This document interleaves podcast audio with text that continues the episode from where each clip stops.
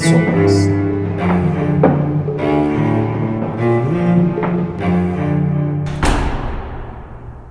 Bienvenidos a Antología de las Sombras. Este es nuestro segundo episodio de la primera temporada. Mi nombre es Ricardo Montero y me presento brevemente. Yo soy cofundador de En la Noche de los Tiempos. En esta ocasión tengo el gusto de compartir esta mesa con Diego Ortega y Sebastián Porrini. Ambos son eh, profesor, profesores de letras y eh, conducen el programa La Última Página y con el hilo de Ariadna, que son eh, pues iniciativas de la Asociación de Estudios Humanísticos a la cual pertenecen. Diego, Sebastián, muchísimas gracias por acompañarnos. ¿Qué tal? ¿Cómo estás, Ricardo? Gracias a vos. ¿Cómo estás, Ricardo? Un gusto. Un gusto estar acá. Igualmente un gusto tenerlos por acá. Eh, les comento a nuestros escuchas, el título, pues el tema de esta, de esta sesión va a ser el horror y los ritos iniciáticos. Para iniciar, pues quisiera comentar unos, unos pequeños eh, elementos importantes de, eh, acerca del horror y sobre esa base pues vamos a, tener una, charla muy entretenida tanto con Sebastián como con Diego.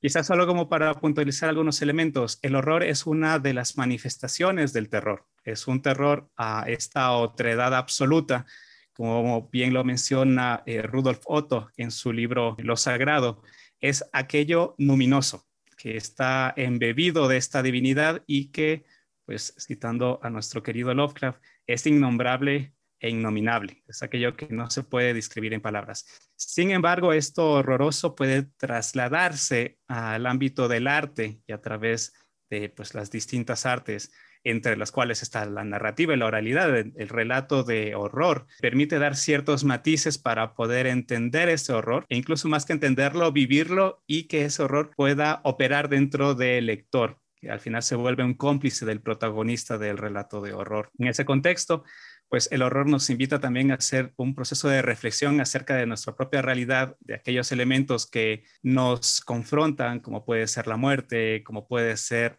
la otredad desde la monstruosidad, desde aquellos seres que son sumamente diferentes a nosotros y que de una u otra forma también nos interpelan frente a elementos que pueden existir de ellos en nosotros, citando ejemplos como el caso de, Drácula, el vampiro que al final se alimenta del resto, eh, el extraño caso del doctor Jackie y Mr. Hyde, esta, esta otra cara, esto oscuro que no queremos mostrar, pero que al final de una u otra manera sale y si no lo aceptamos entramos en conflicto diferentes horrores que han tomado autores como Edgar Allan Poe, Lovecraft, Arthur Machen, Bloodwood. Y en ese contexto, pues el horror tiene una, una carga simbólica y mítica que permite que el lector pues pueda ir creciendo no solo en la lectura per se, sino en aquellos elementos que pueden transformar. He ahí que nos pareció interesante unificar estos dos grandes mundos, el del horror y el de los ritos iniciáticos, por la capacidad que tiene el horror de transformar a sus lectores. En ese contexto, si bien el primer programa nos centramos en las ciencias para enriquecer pues esto que está entre las sombras, que es el horror, lo macabro,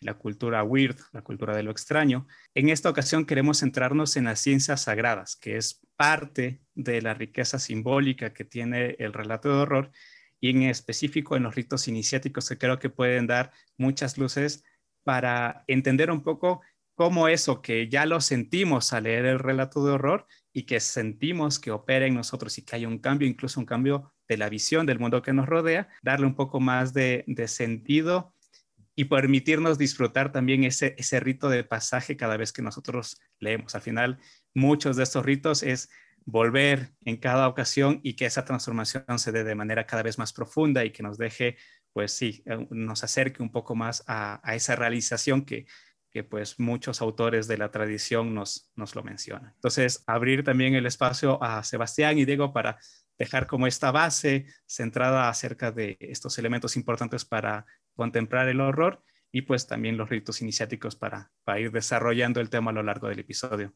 Sebastián, Diego, es Diego, ¿querés el espacio. Eh, magnífica la, introducción que haces, Ricardo, porque por supuesto que cuando nos adentramos en la problemática de la literatura fantástica, suele uno caer en la tentación de partir del género, ¿no? desde lo más sistemático del género literario y demás, pero has hecho una observación fundamental. No se puede pensar la literatura fantástica y sus derivaciones, terror, el horror, sin hacer pie en estos elementos que configuran la otra parte, ¿no? la otredad, como bien dice Ángel Fareta en un libro inédito, y, lo dice bueno, Alfred Kubin en, su novela. ¿no? Y si Lovecraft es el, tema y, la excusa, por así decirlo, de lo que vamos a, dialogar, eh, es inevitable pensar que cuando nos adentramos en el concepto de horror, sobre todo la idea de horror cósmico, que es el,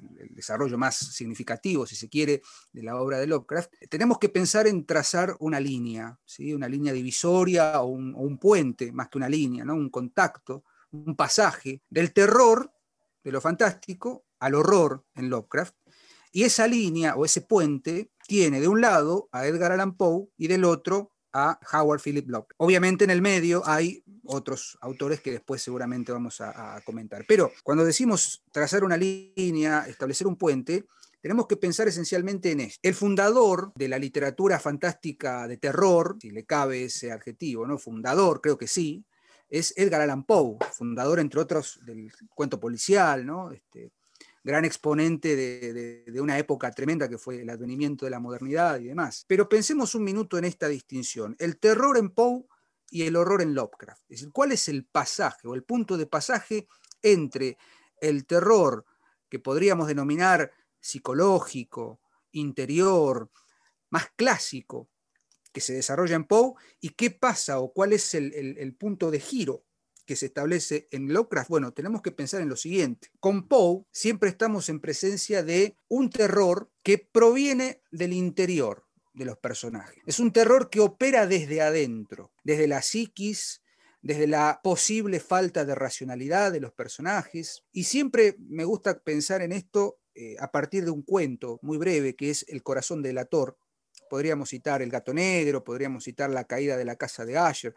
Pero el, el corazón del ator comienza con una confesión en la que el narrador dice, es verdad, es nerviosamente verdadero lo que les voy a contar me tildarán de loco y continúa su confesión, ¿no? Y ese narrador que progresivamente va sumiéndose en una perdición absoluta hasta llegar a un punto, al clímax del cuento en el que finalmente confiesa su crimen horroroso, esa condición casi eh, de locura que se manifiesta en el personaje está totalmente construida desde la subjetividad y desde la interioridad del personaje. Esa obsesión que tiene el narrador con, el ojo de vidrio del anciano, esa obsesión que lo lleva de pronto a todas las noches ir y espiarlo con una linterna, hasta finalmente decidir que tiene que matar al viejo sin ninguna razón, ¿no? el concepto de acto gratuito, ¿no? muy, propio de, crimen y castigo, ¿no? pero esa obsesión que le genera el ojo de vidrio,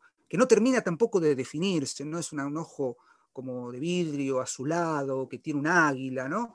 lo termina llevando a una locura, que es matar al anciano, descuartizarlo y esconder las partes del cadáver debajo del, parqué, digamos, del, suelo de la casa, y allí esconde el corazón, que es ese corazón que, entre comillas, comienza a latir y comienza a generar un sonido interior desde adentro, ad intram, que lleva al narrador a su confesión brutal de haber asesinado al anciano. Bien, observemos entonces que ahí el terror siempre es interno.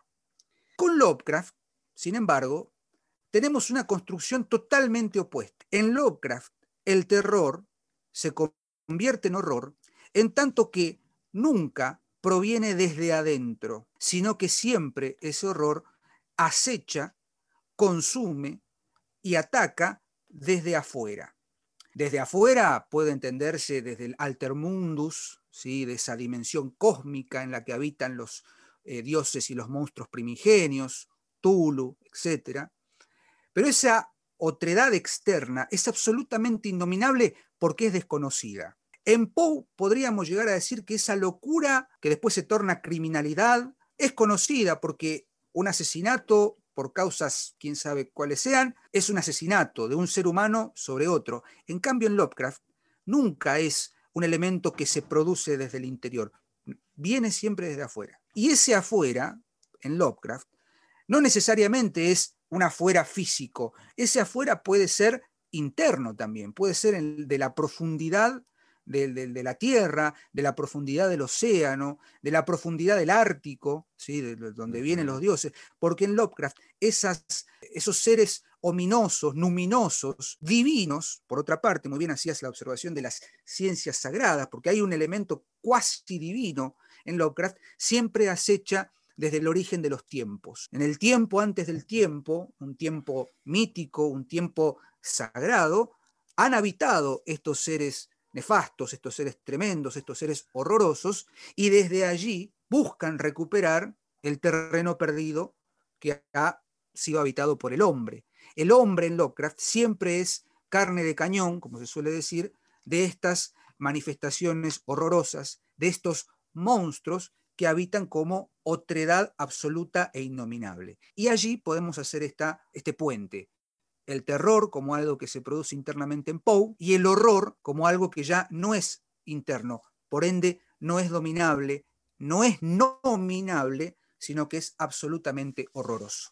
Esa sería, grosso modo, la distinción entre el terror y el horror de Poe a Lovecraft. Bien, yo comparto, Ricardo, lo que acaba de decir Diego, por supuesto. Tal vez agregar algunos aspectos en relación con lo histórico, ¿no? Porque vos citaste a Rafael Llopis y en su historia natural de los cuentos de miedo, él justamente plantea la idea de que está en la naturaleza humana, está en nuestro origen, digamos así, en nuestro ADN, el tema del, terror, del miedo, fundamentalmente. Miedo que se convierte en terror y que se convierte en horror. Porque si uno va a los orígenes, se plantea que el ser humano primigenio, sin lugar a dudas, de acuerdo con lo que nos enseña la mitología, el horror fundamental, el, horror primigenio fue el horror al vacío. Esta idea de que debe ser terrorífico pensar que el universo está vacío y que todo lo que nos rodea no es ni más ni menos que una nada vacua ese horror vacui, como lo llamaban los latinos, se llena con qué, se complementa con qué, en qué se convierte, digamos, de alguna manera en contenido. La mitología. La mitología viene a dar respuesta en, los orígenes a ese horror vacui que planteaba, que se le planteaba al ser humano en sus principios. Por ende hay algo clave, ¿no? Que es la idea de que cuando la mitología cae, y caen las tradiciones, y vos lo has nombrado muy bien, cuando se empieza a producir hacia fines de la Edad Media lo que Ángel llama la diáspora, no es que la tradición se muere, sino que la tradición busca los medios, los elementos para poder seguir perviviendo. Y lo encuentra fundamentalmente no solo en el arte, sino en el siglo, fin del siglo XVIII y en el siglo XIX en la literatura, que como bien decía Diego, se da de dos maneras notables, ¿no? Nacen dos géneros que son notables, lo fantástico, que es un poco lo que nos ocupa, y lo policial. Y vos fijate, Ricardo, que esos dos elementos trabajan con algo de horror, porque en el policial está el crimen, ¿no? De hecho, Ángel dice muy bien la literatura criminal, a mí me parece más interesante el término. Lo que ocurre es que, ¿cuál es la diferencia clave? Que en la literatura criminal tenés desde el comienzo el hecho horroroso, la muerte, la muerte generalmente violenta y demás. Y vamos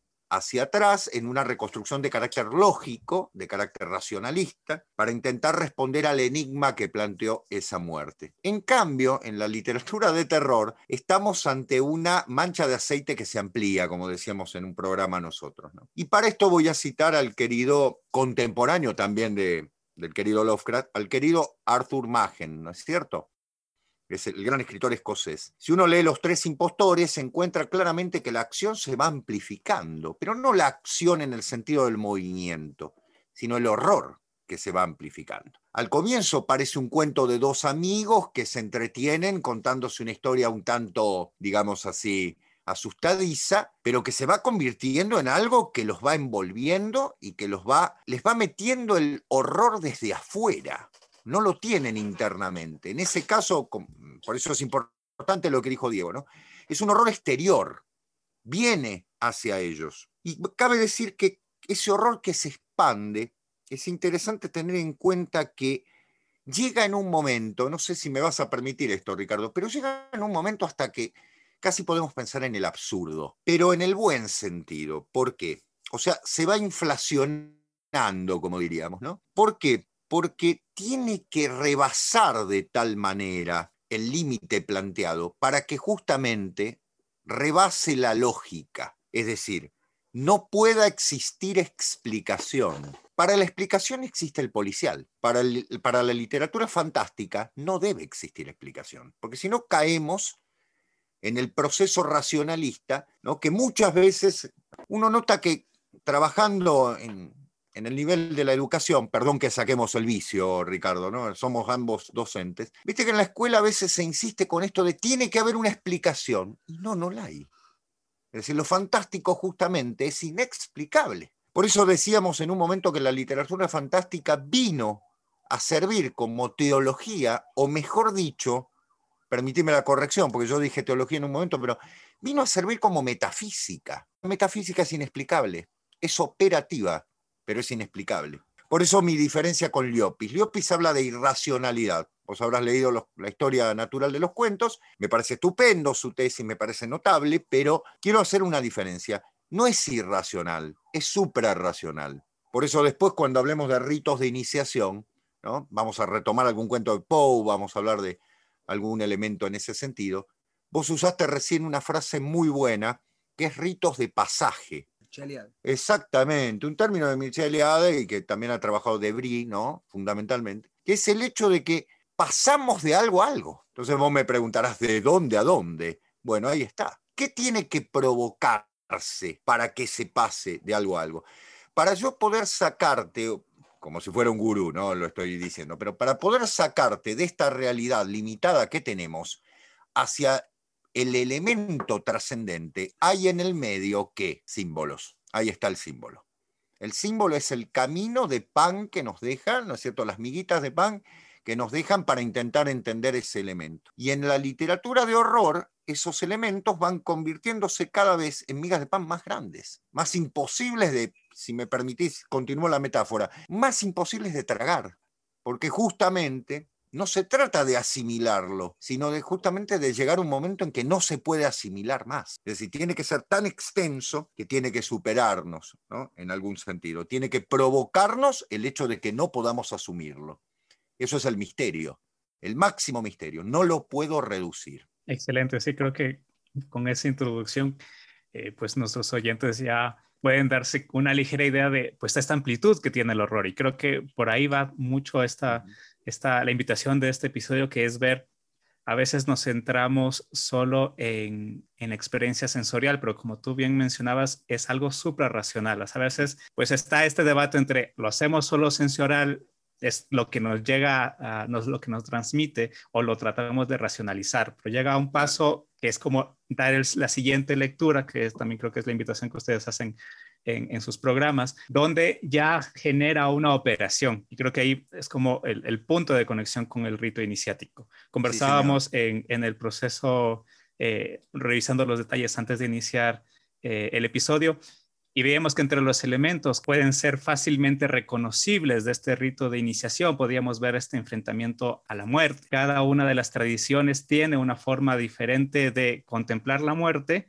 de contemplar lo que está después de la muerte y de hecho también de lo que la muerte nos deja a aquellos que no hemos pasado, o sea, también como un proceso de preparación para poder, retomando, eh, tener este, este, proceso de paso. En algunos, en algunos espacios se contempla, claro, la muerte como un segundo nacimiento también, viendo que eh, no es un, fin, sino es un recomienzo en función de, la tradición y la espiritualidad que se tenga. Ya se verá dónde, ya se verá con quién, ya se verá de, los modos, pero a la larga sigue siendo un elemento que nos invita a contemplar ese, ese rito y que normalmente el protagonista tiene una, transformación. Como bien decía Sebastián al final, yo creo que lo que, lo que enriquece no es solo verlo y contemplarlo, sino como toda buena obra de arte es que después de tener esa contemplación hay una transformación en mí.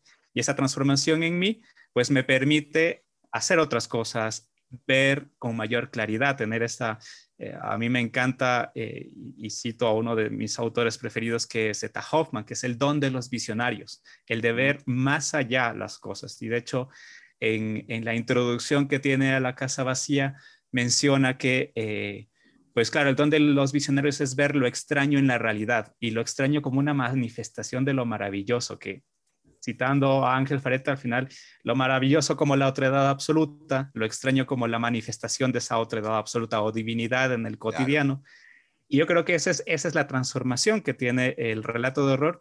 Y luego es ir hilando para ver estos elementos que se reproducen en muchos relatos de horror, que si bien uno piensa que el rito de pasaje tiene que pasarse una sola vez, pues es un proceso permanente porque eh, a mi criterio, claro, eh, a veces no estamos preparados para entender esta transformación y es una transformación progresiva y el rito es repetitivo para seguir sumando esa progresión. No sé, eh, de ustedes, por ejemplo, además de la muerte, quizás qué otros elementos dentro de, este, dentro de la literatura de horror consideran que son trascendentes como para dar ese paso, esa, pequeña iniciación que se da a través de compartir la historia con el protagonista del cuento de horror. Tomemos a Lovecraft como para no irnos un poco de, para no irnos tanto ¿no? del tema, pero obviamente podemos hacer una observación mucho más amplia. Yo creo que todo rito de iniciación entre otras cosas, ¿no? tomando siempre el, libro de Mircea de ritos de muerte, ritos de iniciación o ritos de pasaje, tiene un elemento de que hay algo que no se puede mostrar en su totalidad. O sea, no se puede mostrar la verdad, acá nos ponemos un poco más teológicos, ¿no? La, verdad divina no se puede mostrar en su totalidad porque sería la destrucción del, del neófito, ¿no? Mostrarle la verdad completa, tal como se manifiesta, sería su destrucción. Por eso, de alguna u otra manera, todo rito de iniciación necesita de un maestro que muestre los pasos y los caminos, y siempre el rito de iniciación implica un sacrificio, puede ser de sangre, puede ser un sacrificio físico, puede ser un, elemento en el que haya un, padecimiento, y siempre hay un elemento de horror inconmensurable. Claro. Siempre el neófito se enfrenta en el momento climático a algo que no puede asimilar. Si sobrevive a ello, ha sido iniciado y es parte de un secreto compartido, iniciado. El terror y el horror, más que nada, comparten este elemento en el sentido de que lo horroroso, digo, no hay nada más horroroso, no hay nada más monstruoso que aquello que no se tiene que mostrar, porque la condición de lo monstruoso, paradójicamente, implica, es mostrarlo, monstruo, lo muestro. En la antigüedad, Dionisos se manifiesta, se manifiesta en el terror pánico. Es decir, la figura de Dionisos es terriblemente espantosa, porque el, erizamiento, como dice el querido Roberto Calazo, ese terror primigenio, tiene que dejarnos impertérritos, porque no podemos asimilar la totalidad de eso que es indominable. Por eso lo, lo terrorífico, ya en la literatura, ya en el cine, y muy bien citaste a Hoffman, se va mostrando de a pequeñas partes. Y como bien dijo Sebastián recién, son como migajas simbólicas que de pronto van siendo más y más grandes y más grandes.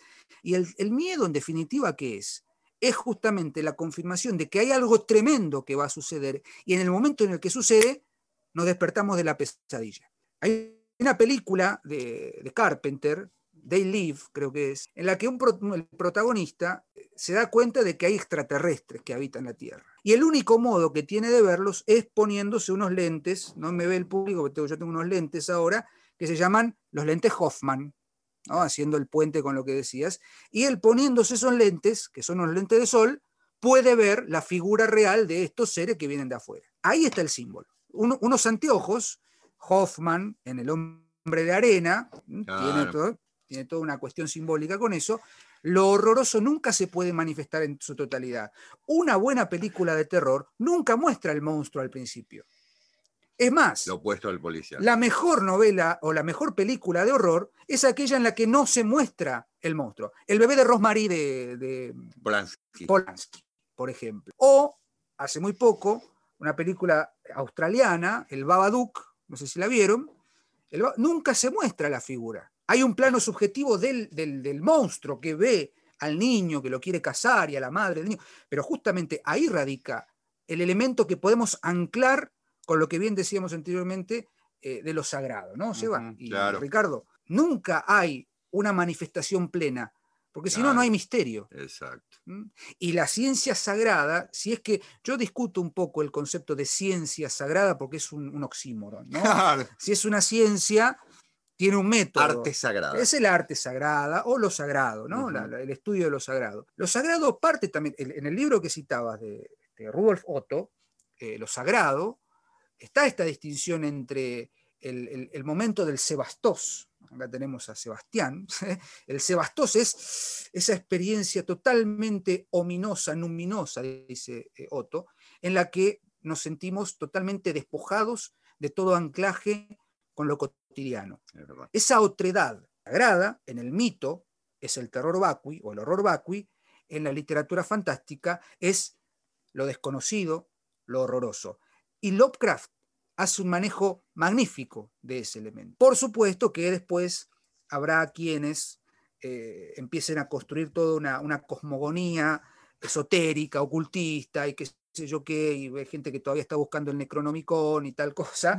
Pero bueno, Lovecraft, sin ser una persona creyente. No, eh, venía del protestantismo. Venía del protestantismo. ahí tenemos para hablar largo y tendido. Pero digo, sin ser una persona marcadamente de fe, entre comillas, supo entender que el elemento sagrado forma parte también del horror. Obviamente, él lo lleva a un universo muy personal. O sea, los monstruos que habitan en la profundidad están acechando y nunca se muestran en su totalidad. Se van mostrando en fragmentos, fragmentariamente. Retomando, Ricardo, un poco lo de los ritos de iniciación, yo me voy a centrar en un cuento que seguramente, bueno, Diego ha leído y seguramente vos también, que es el tonel de amontillado, cask of, amontillado. Amontilado. Eh, claro. O el, barril de amontillado, ¿no? depende, del queridísimo San Edgardo e. Allan Poe.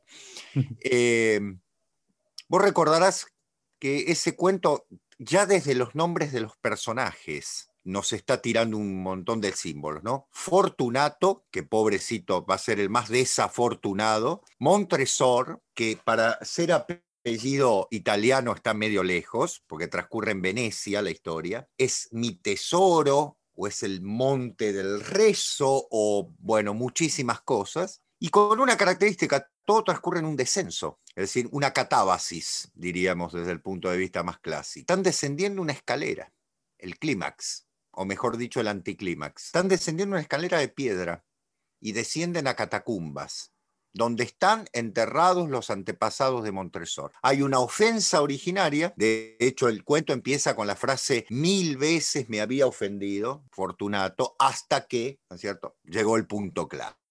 Y Montresor es un noble, o sea, la aristocracia, que no es la oligarquía, como bien decimos, la aristocracia tiene un principio fundamental, el honor. Hasta aquí llegamos. Hay que vengar eso. Porque insultarme, ofenderme, si me pongo desde el punto de vista de Montresor, es ofender todos mis antepasados. Fíjate vos qué antimoderno. Está hablando de un principio que es absolutamente tradicional, el principio de la tradición hacia atrás, mis antepasados. En el escudo de la familia Montresor hay un pie que pisa una serpiente, símbolo clave, y una frase que dice, Nemo me impune la chesit, nadie me ofende impunemente. Ya te lo dijo, ¿no es cierto, Ricardo? Ya está. Tengo todos los datos. Sin embargo, en los ritos de iniciación también se desciende, también se va al útero materno, también se vuelve al origen, también es oscuro, húmedo, sombrío, frío, también debe despojarse de todo lo que es. Pero aquí hay dos datos claves. Primero y principal, Fortunato es masón, nuestro querido amigo Montresor no, o sea, ese lenguaje no lo conoce. Segundo, Fortunato está disfrazado y disfrazado de arlequín, o sea, es un payaso. Montresor está con capa, ¿no? Está preparado con la roqueler, dice en un momento. Y tercero y clave, uno está ebrio y el otro no. Es decir, para poder acceder a la iniciación, debo descender, purificarme. Fortunato se está contaminando. De hecho, tose. Están todas las marcas de lo que no debe ser. Y como vos bien decías, Ricardo, es morir para nacer la iniciación. En cambio, en Fortunato es morir para desaparecer, porque va a terminar ¿no es cierto? Perdón quienes no hayan leído el cuento, detrás de un emparedamiento. Es decir, Poe, ¿qué es lo que me está diciendo? Que la iniciación no es lo que se muestra allí, sino lo que se está mostrando es justamente la contrainiciación. Ahora bien, si hay iniciación de alguien que no es Fortunato, es Montresor. Y retomo lo que dice Diego. ¿Qué hizo Montresor? Un sacrificio. Es decir, tiene que sacrificar como los antiguos sacerdotes, ponele los druidas, quienes vos quieras, los Vedas, los antiguos sacerdotes hindúes de, los textos védicos, tiene que sacrificar. Y fíjate cómo lo prepara, ¿no? Lo va emborrachando, llega perdido, está totalmente, eh, ¿cómo decirlo? Digamos, no, no está consciente de lo que es. Y esa falta de conciencia es la que tiene justamente el cordero sacrificial. Va a ser sacrificado, porque el que está siendo iniciado es ni más ni menos Montresor.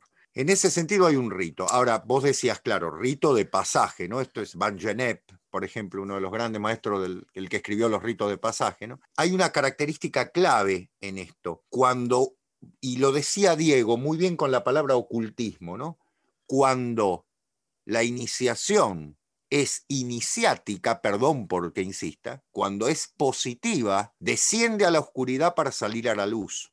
Por eso vos lo, lo sabés muy bien Ricardo, en todos los ritos de iniciación tenés un nombre secreto. En la vida cotidiana sos Ricardo, pero como iniciado sos otro. Cuando el sacerdote en la tradición católica, digamos un monje, entra a una congregación, pierde su nombre. Es otro. Ha vuelto a es un neófito.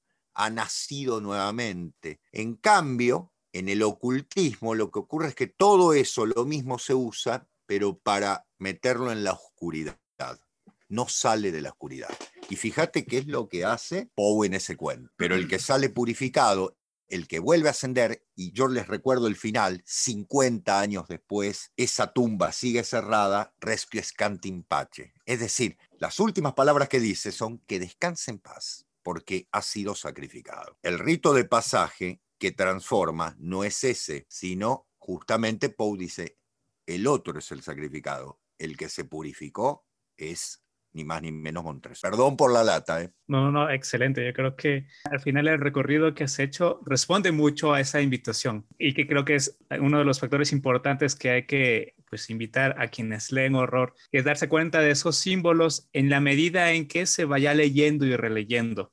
Algo que, que, menciona Ángel Ferreta también, que para mí su, su, pensamiento es muy iluminador sobre la riqueza de la literatura Sin fantástica, duda. es que el símbolo no obliga, o sea, el símbolo es una invitación permanente y conforme uno lo va tomando, lo que, lo que bien mencionas, o es muy, trabaja mucho los detalles. Los nombres tienen una condición, el, el, el escudo de su familia tiene, tiene un aporte a, -huh. eh, a, a, la historia que se narra. De hecho, ahí tomo la, la definición de Ángel de genialidad, que es esta condición de que el azar tiende a cero en la obra. Entonces, existe una razón del por qué se utilizan estos elementos y cómo esos elementos, eh, pues al final operan tanto dentro del, del, protagonista o el personaje del relato, como dentro del lector, por lo que uno va eh, regresando y recurriendo a estos elementos para ver qué, qué, me dice, hacia qué me invita, en qué lado estoy, lo que tú bien mencionabas, o sea, cómo me siento como, como sacrificio, como el que sacrifica. Entonces, yo creo que por ahí pues sí, hay, hay, esta invitación permanente a disfrutarlo, porque al final sigue siendo el arte también, es, es una invitación a disfrutar esta creación. Y en un proceso de, de, en ese mismo proceso de disfrutarlo es regresar a ver qué cosas eh, me quedo. En ese sentido, valga decir que vos dijiste algo que me, gusta, me gustaría retomar, que es el tema del símbolo. Muy bien. Nada te hace más libre que el símbolo, porque el símbolo justamente se presenta y te permite no la lectura unívoca, eso sería una alegoría. O sea, entiendo que yo te pongo una pipa y te digo, esto es una pipa. Bueno, ¿qué es lo que hizo Magritte, famoso cuadro? Eso es una alegoría. Está jugando con lo alegórico. Ahora bien, si uno entiende leyendo un texto que se abren posibilidades, posibilidades que luego se vuelven a reunir, entonces estoy en un símbolo. Me alejo para reunir arrojo para reunir, eso significa símbolo, ¿no? Balein es arrojar. Sun junto. Es decir, ¿por qué lo arrojo? Porque realmente su significado es trascendente. Es decir, cuando hablamos de símbolo, viste que muchas veces en la vida cotidiana, Diego, eh, tenemos la idea del símbolo literario, ¿no? Es un símbolo literario. Bueno, está bien, perfecto, no tengo nada contra eso. Pero cuando hablamos de las artes sagradas a las que vos te referías, la alquimia, la teurgia, ¿no es cierto? El hermetismo, la cábala. La cábala. Claro, de pronto el ajedrez, ¿no? Uno puede jugar ajedrez desde un punto de vista meramente llano, pero el ajedrez es un juego iniciático. El número de personajes que hay, el número de símbolos que hay, cómo se mueven y demás son un lenguaje.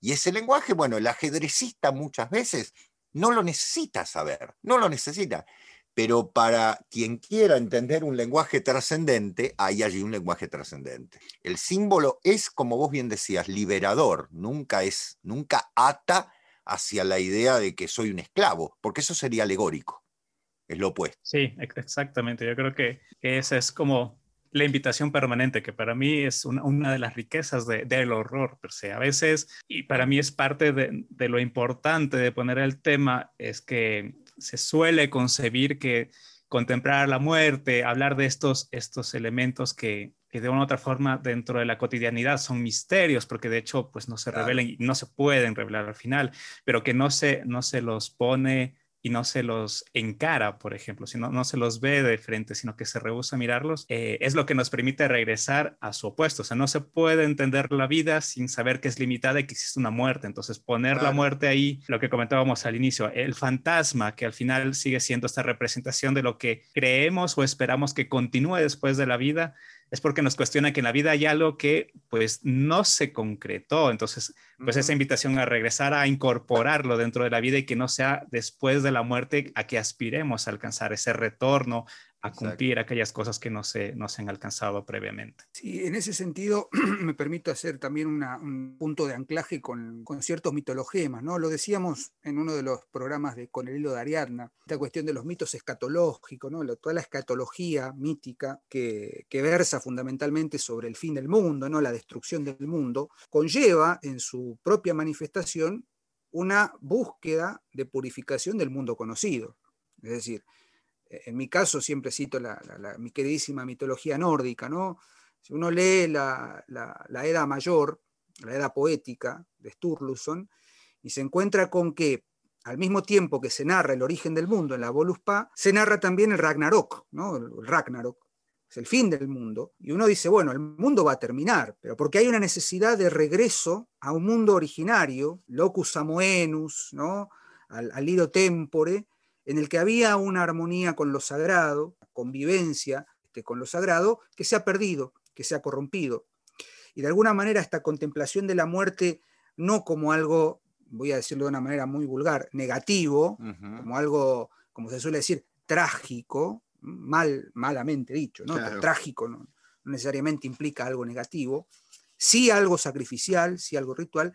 Digo, esta contemplación de la muerte como un nuevo comienzo, es absolutamente sagrado y absolutamente simbólico. Y un poco también tiene que ver con, el gran mito de la modernidad, uno de los grandes mitos, ¿no? la superstición de la ciencia, la finitud del hombre, lo racional, el iluminismo y tal. Lo que han hecho fue inocular una visión nihilista en algún punto, eh, una, visión de, de un final absoluto e irremediable, y han obturado toda visión trascendente y suprarracional. El horror y el terror, salvando las distancias, operan para revisar ese elemento y para rebelarse en contra de ese elemento. Porque no olvidemos que Hoffman, Poe, sobre todo Hoffman, eh, comienzan a, escribir, dicho así muy rápidamente, lo fantástico a partir de una reacción que es el advenimiento de la modernidad, la tecnificación, lo que después Junger, Ernst Junger va a denominar la movilización total,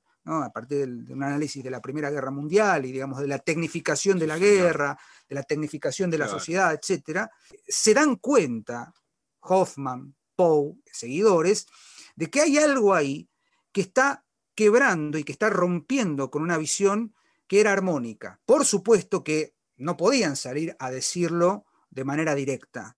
Claro por eso opera el símbolo. Claro. ¿sí?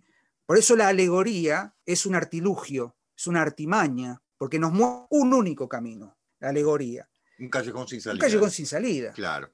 En cambio, el símbolo, como bien dijo Sebastián recién, implica un arrojar para volver al origen, como un boomerang. Claro.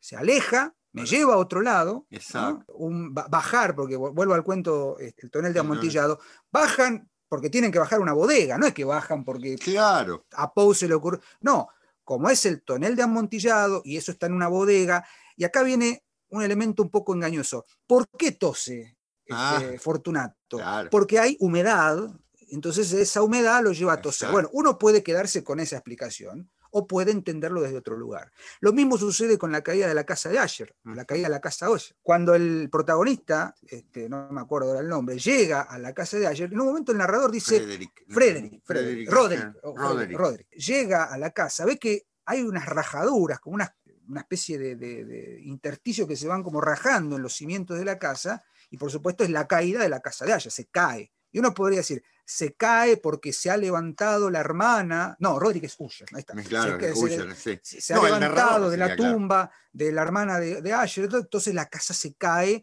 pero uno puede decir, no, se cae porque los cimientos están, digamos, eh, llenos de humedad Claro. está esa posibilidad.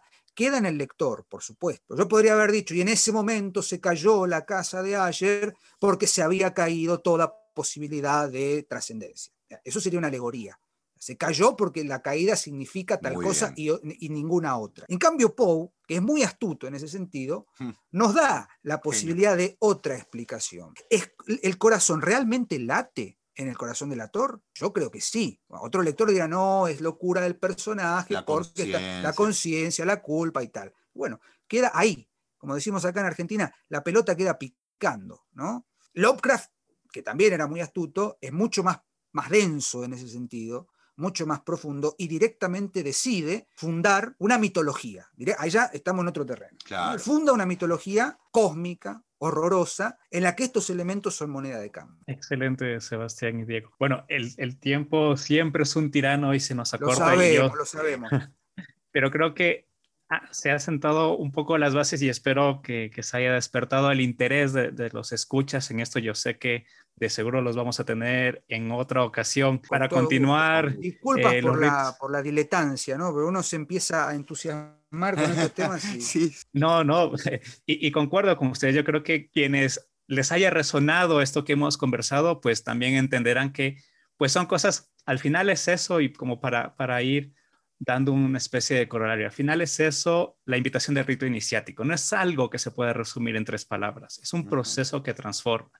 Y al ser un proceso que transforma, incluso a través del arte, requiere su tiempo ponerlo en escena, poner los elementos, los símbolos para que pues la persona a la cual llegue, porque eso también, citando a, a una, la frase, una frase muy conocida, son muchos los llamados, pero pocos los elegidos. Al final eh, responden a eso, porque incluso la elección es una elección particular, como bien decía Diego, o sea, Claro. uno decide dar el paso, uno decide buscar otra lectura, porque al fin no es un tema que se da gratuitamente, lo que decía Sebastián. Al final también es un proceso sacrificial, o sea, incluso algo tan simple como sacrificar el tiempo y abrirse a poder leerlos, a leer dos, tres, diez, veinte veces para entender esa riqueza y dejar que eso transforme. Exacto. Entonces, nada más que agradecerles, dejarles ya una invitación pendiente porque yo creo que este tema da para mucho más, incluso pues yo creo que cuando gustes, cuando Cuando- gustes, retomar Cuando mucho. Ricardo, por lo, supuesto. lo permitan, aquí estaremos. Muchísimas gracias. Sí, porque tanto el rito iniciático, el símbolo y creo que la tradición nos da, nos enriquece las lecturas que, que tenemos y que nos permiten ver, pues, sí, pues dentro de las sombras toda la riqueza que, que nos aporta, más allá del disfrute en su momento, pues que nos, nos, eh, nos da a nosotros para entender, como bien decía Diego, a través de esas gafas y ver el mundo con una claridad diferente y actuar en consecuencia, que para mí es uno de, lo- de los puntos importantes. Una cosita que me parece fundamental, y acá va también nuestro homenaje a Ángel, que es gran iluminador de esto. Vos has dicho algo fundamental, la decisión. La modernidad nos da elecciones, nos deja elegir, pero decidir es otra cosa. Bueno, es decisión del lector. Exactamente. Por otra parte, si me permitís, Ricardo, para Diego dijo un concepto que me quedó picando, perdón, ¿eh? que es el nihilismo. Muy bueno, Diego. Yo tengo una tara en ese sentido, que o una obsesión, como se quiera ver, que es frente al nihilismo, obviamente la modernidad nos dio una respuesta, que es una respuesta oficial. Hay que llenar de algo, vuelvo al origen, el horror vacui, hay que llenar de algo el no creer. Entonces lo llenamos con algo que es pernicioso, se llama utopía. Ese es el problema. La utopía es lo más antisimbólico que pueda existir. Excelente, excelente final, Sebastián. Yo creo que pues ya hemos dejado varios elementos para quienes nos escuchan puedan seguirlos disfrutando, trabajando y contrastando con sus lecturas. Nada más de nuevo agradecerles y esperemos en una próxima ocasión disfrutar de su presencia y seguir conversando sobre este tema. Muchas gracias a quienes, muchas gracias, muchas gracias a todos los que nos escuchan y nos estamos escuchando en el siguiente episodio de Antología de las Sombras. Gracias, Ricardo. Chao, gracias. Muchas gracias.